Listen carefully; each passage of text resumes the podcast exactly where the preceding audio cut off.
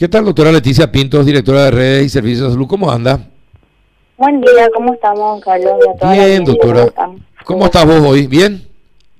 Bien, acá con el espíritu reforzado para continuar una jornada más vacunatoria. Espero que acuda mucha gente. Ayer fue un día bueno, ¿no? algunas cosas. Doctora, ayer fue un día bueno. Ayer vacunamos mucha gente. Qué bueno. Eh, realmente más de, al comienzo tuvimos un número de 21 mil, pero en el, la Secretaría se trabajó hasta más de la medianoche y se vacunó más gente. 3 mil personas en un solo lugar, eso es fantástico. Qué bueno, qué bueno, sí, al salir ayer del noticiero eh, a la noche, impresionante la cola, era hasta República Argentina era la cola.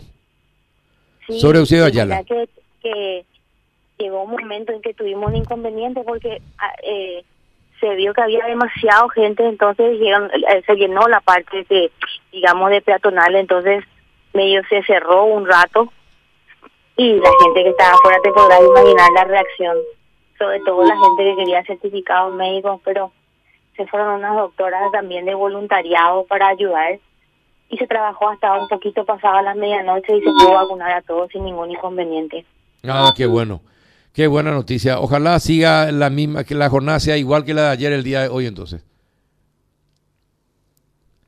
Por otra parte, doctora, eh, eh, estábamos hablando con el viceministro del Transporte y nos comentó que a, a comienzo de mayo habían presentado un plan para vacunar a los choferes y a las personas que normalmente viajan eh, en horas pico en, en, los servicios del transporte público. ¿Ustedes tienen eh, ese plan?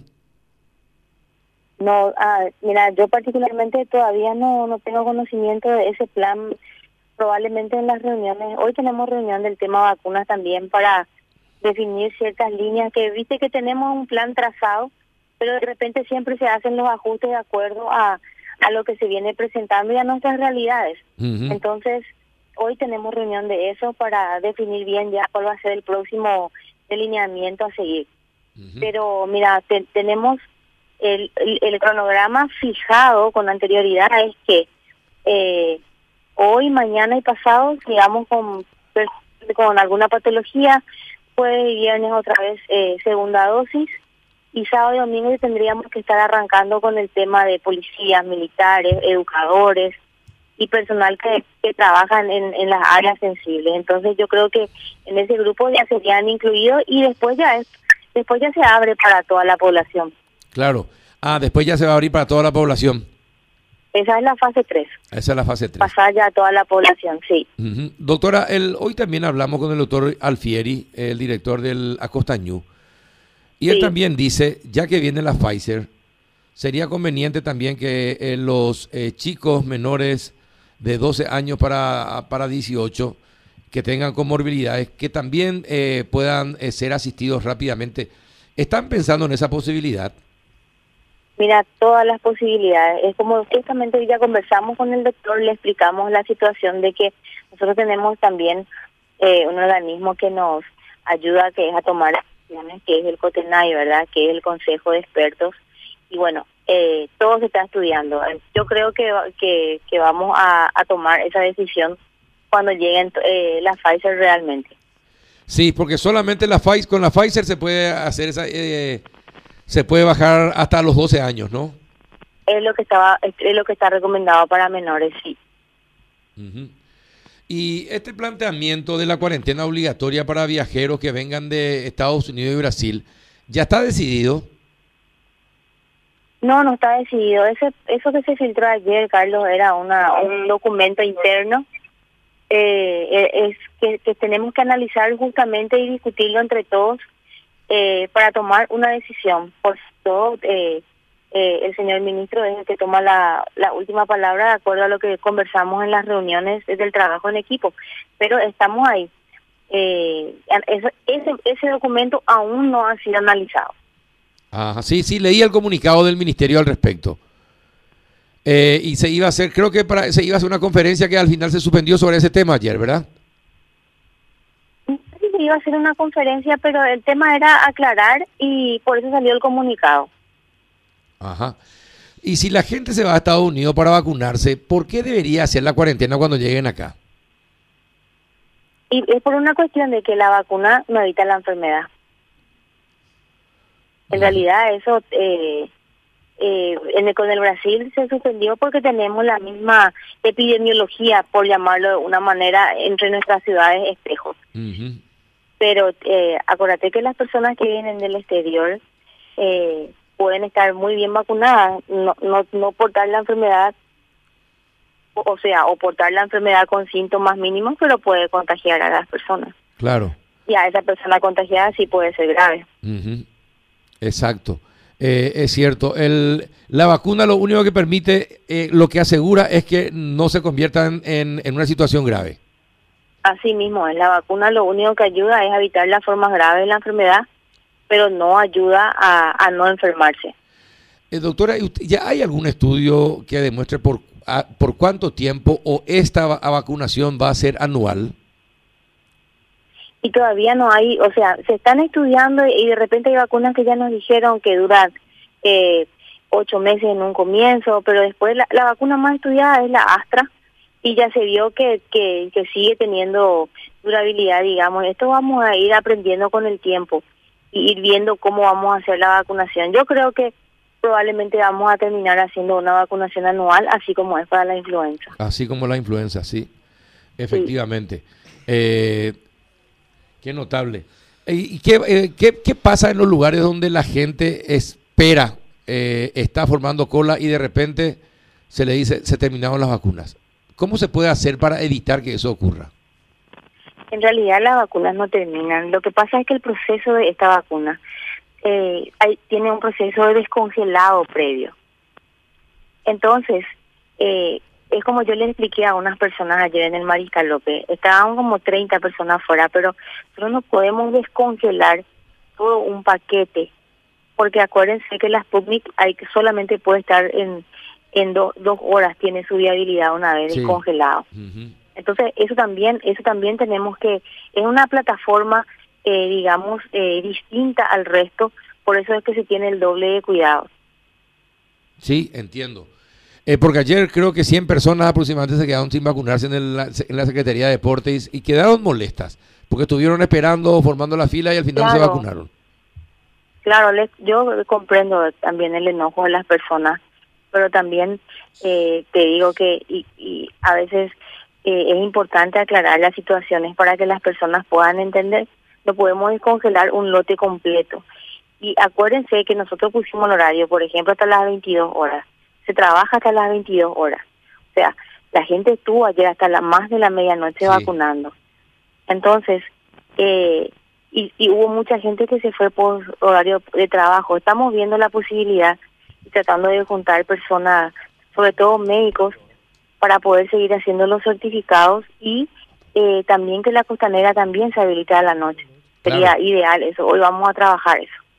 Exacto. Eh, es decir, ¿existe la posibilidad de una vacunación 24 horas en ciertos vacunatorios? Y por lo menos, por lo menos en el turno noche hasta las 10, 11 de la noche, yo creo que sería factible. Sería factible. Vamos a, hoy vamos a, resolver eso y probablemente al mediodía tenemos alguna comunicación al respecto. Sí, porque como usted mismo dice, hay gente que a la noche puede, porque eh, por cuestiones laborales y se pueden vacunar. Y probablemente mucha gente aproveche ese horario para vacunarse, doctora. Y por lo menos hasta llegar al 70%, ¿no le parece que sería conveniente tener vacunatorios de 24 horas? Y vamos, vamos, yo, mira, eh, todo, eh, nosotros manejamos todas las posibilidades. Estamos viendo el tema porque eh, se están capacitando más y más personas para el uso de las vacunas. Acuérdense que eso es lo que es medio complicado porque todos tienen que saber eh, manejar eh, la plataforma de las vacunas. Entonces, ahí vamos. Por eso es que de repente estamos habilitando vacunatorios día a día y extendiendo también horarios porque tenemos más personas capacitadas. Y porque a medida que llegan las vacunas también ocurre eso. Claro. Claro, eh, y por otra parte, ¿está comprobado el, el, el, accionar de las vacunas o lo positivo que son las vacunas, sobre todo en los médicos, doctora? Está, eh, mira, increíble cómo bajó bajó inclusive la curva de contagios. Y internado personal de blanco prácticamente no hay. Y, y fallecidos tampoco, los fallecidos fueron justamente médicos que no se vacunaron. Y tenemos también una enfermera que no se vacunó, pero entre el, entre el personal vacunado no tenemos más datos de, de personas que hayan enfermado gravemente y eso es un aliciente, o sea que eso es lo que nos da el parámetro de cómo vamos a estar, si Dios permite, en poco tiempo más. Y acá, eh, eh, entre los médicos también hay seguidores, estos médicos por la verdad eh, que circula por el mundo. Sí, hay, increíble pero hay. ¿En serio me decís? Sí, hay unos cuantos médicos negacionistas, pero ¿qué vamos a hacer? Increíble. Estamos de todo en la viña del Señor. Estamos de todo en la viña del Señor. Y bajaron los hisopados, pero ¿por qué bajaron los hisopados, doctora? Bajaron los hisopados porque bajó la gente que se la gente que se reporta sintomática para ir a no no hay mucho muchas personas que, que, que otra vez vuelvan. Viste que llegó una época en que la gente se hisopaba mucho. Sí. Y yo creo que ya se hisopó también mucha gente. Y no, como, como bajó el número de contagios también, yo creo que también eso influye. Porque no hay mucha gente que acuda a los, a, a los laboratorios para hisoparse. Yo creo que eh, ese también es un parámetro que nos llama la atención de que realmente estamos bajando un poquito el pico, ¿verdad? Ajá, no es por falta de hisopados, eh, de, de, de hisopos, sino No, no, mira, es más, tenemos muchos más laboratorios biomoleculares, eh, hisopos hay por montones, el, no va por ahí el tema, el tema va porque no, eh, las llamadas al 154, que ahora ya, te dan turno en el día o al día siguiente, eh, por, justamente por eso, porque hay más laboratorios y más posibilidades de hacerse el hisopado, pero ya no hay tantas llamadas como había hace tres semanas. Ajá. Bueno, y con respecto a los maestros, ¿cómo van a certificar que cuando que son maestros? Porque creo que eh, todas las personas que enseñan, que son docentes, ya sea eh, los eh, profesores de escuelas públicas o privadas, las profesoras de danza, también los profesores y profesoras de gimnasia, todas están, como son docentes, todas pueden vacunarse, doctora. Sí, y mira que eh, hay un sistema del registro del profesional. El Ministerio de Educación estuvo ya en comunicación con la gente de, de la parte de informática del Ministerio. Están haciendo los ajustes como para saber en la plataforma eh, si, si son o no eh, profesionales de esa área. Ajá. Y con respecto a los periodistas, ¿cómo van a hacer? ¿Van a hacer las vacunaciones en los medios?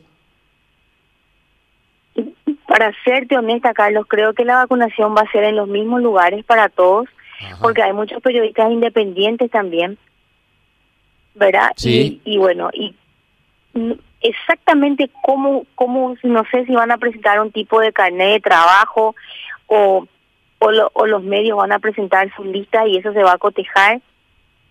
Sinceramente, no estoy manejando bien cuál va a ser el enfoque para los periodistas. Ajá. Bueno, eh, pero espero que sea la forma más fácil para que se puedan vacunar todos. Ojalá. Y ojalá que lleguen también más vacunas y en cantidad suficiente, doctora. Porque se da cuenta que hay vacunas y la gente se va a vacunar. Así es, así es. Y bueno, perfecto. Esperemos que sí, esperemos que sí. Un abrazo, doctora. Siempre un placer charlar contigo. Abrazo, que estén bien. Muchísimas gracias y cuídense, por favor, siempre. Igualmente, doctora. Muchas gracias. La doctora Leticia Pintos.